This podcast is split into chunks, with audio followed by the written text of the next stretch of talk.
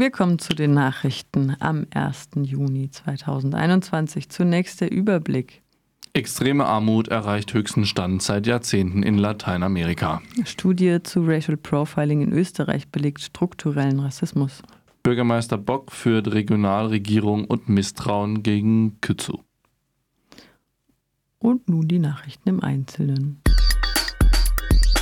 Extreme Armut erreicht höchsten Stand seit Jahrzehnten. Wie eine Studie der Organisation der Vereinten Nationen belegt, hat die extreme Armut in Lateinamerika mit 12,5 Prozent den höchsten Stand in den letzten zwei Jahrzehnten erreicht. Die Entwicklung wird als historischer Rückschlag für die Region bewertet, die von verschiedenen internationalen Organisationen und Spezialagenturen der Vereinten Nationen durchgeführte Untersuchung ergab, dass in Mexiko 18 Prozent, in Honduras mehr als ein Viertel und in Ecuador ähnlich dem 12 Prozent Durchschnitt die Bevölkerung ihren Grundbedarf an Nahrungsmitteln nicht mehr decken können. Durch die Pandemie ist diese Zahl im vergangenen Jahr allenthalben stark angewachsen. Der Wirtschaftskommission für Lateinamerika und die Karibik, CEPAL, zufolge erreichte die extreme Armut in Lateinamerika im Jahr 2020 ein Niveau, das in den letzten 20 Jahren nicht beobachtet wurde. Ebenso habe sich der Index zur Bemessung der Ungleichheit sowie die Beschäftigungs- und Erwerbsquote insbesondere bei Frauen verschlechtert. Ursache sei die Corona-Pandemie trotz der Notfallpakete, die die Regierungen zur Eindämmung der wirtschaftlichen Folgen verabschiedet hatten. Neben den am stärksten gefährdeten Familien waren der Gesundheitssektor und von Rezession bedrohte Firmen Empfänger der Corona-Hilfen. Wie zu erwarten war, stieg in den meisten Ländern durch diese Notfallpakete die Verschuldung an, zumal zeitgleich die wirtschaftliche Aktivität im Jahr 2020 um etwa 7 Prozent abnahm. Die Arbeitslosigkeit, die als einer der Hauptgründe für die Armutsquote gilt, erreichte im vergangenen Jahr rund 10 Prozent. Das entspricht einem kleineren Anstieg gegenüber dem Wert von 2019 begleitet von einem starken Rückgang der Erwerbsbevölkerung. Der Rückzug der Erwerbstätigen ins Homeoffice war nur selten möglich. Nur etwa ein Fünftel der Beschäftigten konnten ihre Tätigkeit auf diese Art und Weise fortsetzen. Die Länder mit den höchsten Arbeitslosenquoten seien Argentinien, Kolumbien, Costa Rica und Peru. So der Bericht weiter. Besonders betroffen seien ärmere Haushalte, da die Menschen dort mehrheitlich einer informellen Beschäftigung nachgingen, die nun weggebrochen sei. Studie zu Racial Profiling in Österreich belegt strukturellen Rassismus. Die EU-Grundrechteagentur FRA hat in Österreich eine Studie zu Racial Profiling gemacht. Dabei wurde festgestellt, dass die Rate von Racial Profiling vergleichsweise hoch ist. Die Anzahl an Personenkontrollen im Allgemeinen und an Personenkontrollen aufgrund von rassistischen Vorurteilen unterscheidet sich immens. Im Jahr 2019 hat die EU-Grundrechteagentur eine zwölfmonatige Studie zu Racial Profiling gemacht und die Ergebnisse nun veröffentlicht. Rund ein Viertel der Befragten gaben an, im Jahr 2019 von der Polizei angehalten worden zu sein. In der EU weisen nur Estland und Irland ähnlich hohe Raten auf. Von diesem Viertel waren knapp 50 Prozent BIPOC, Black, Indigenous and People of Color. Das ist eine starke Abweichung von der Repräsentation von BIPOC in der österreichischen Bevölkerung, weshalb es naheliegend ist, dass die hauptsächlich aufgrund von rassistischer Zuschreibung kontrolliert wurden. Die, Poli die Personen werden vor allem angehalten, wenn sie zu Fuß unterwegs sind und der Anteil der kontrollierten Männersternchen ist höher als der der Frauensternchen. Rund drei Viertel der Befragten gaben an, dass sie während der Kontrolle oder Durchsuchung respektvoll von der Polizei behandelt worden seien.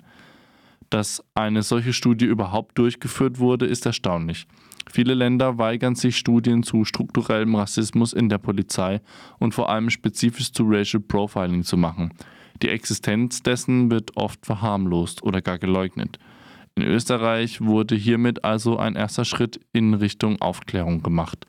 Die Studie beweist jedoch lediglich, dass PolizeibeamtInnen in Österreich genau wie PolizeibeamtInnen in, im Rest Europas Menschen diskriminieren und sie aufgrund rassistischer Vorurteile überdurchschnittlich oft kontrollieren. Zitat: Nun haben sie die Verantwortung, diese Strukturen zu verändern, merkte die Antira-Wochenschau zu dieser Studie an.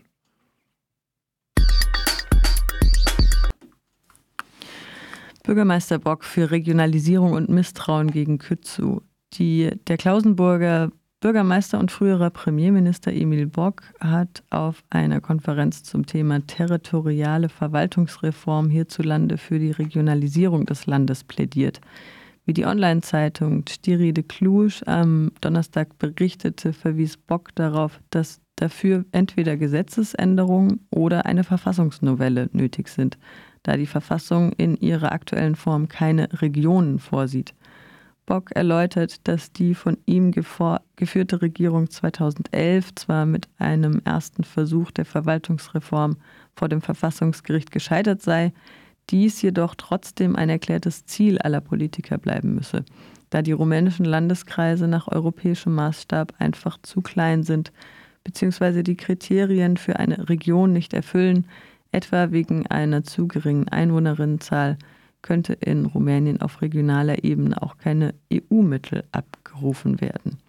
Eine territoriale Verwaltungsreform durch Zusammenlegung mehrerer Landeskreise sei jedoch zwingend, um das Zitat seit 55 Jahren auf regionaler Ebene bestehende und auf Klientelismus basierende System auszumerzen. Zitat Ende sagte Bock, ist die Reform immer noch aktuell und notwendig. In Bukarest wird unterdessen von der Opposition ein Misstrauensvotum wegen der Vorstellung des nationalen Aufbau- und Resilienzplans durch Regierungschef Florin Kützu und gegen dessen Koalitionsregierung angekündigt. Dieser werde, Zitat, am 14. Juni eingebracht, Zitat Ende, da die Exekutive mit ihrem Resilienzplan, der keine Entwicklung des Landes, sondern lediglich Sparmaßnahmen vorsehe, kläglich gescheitert sei.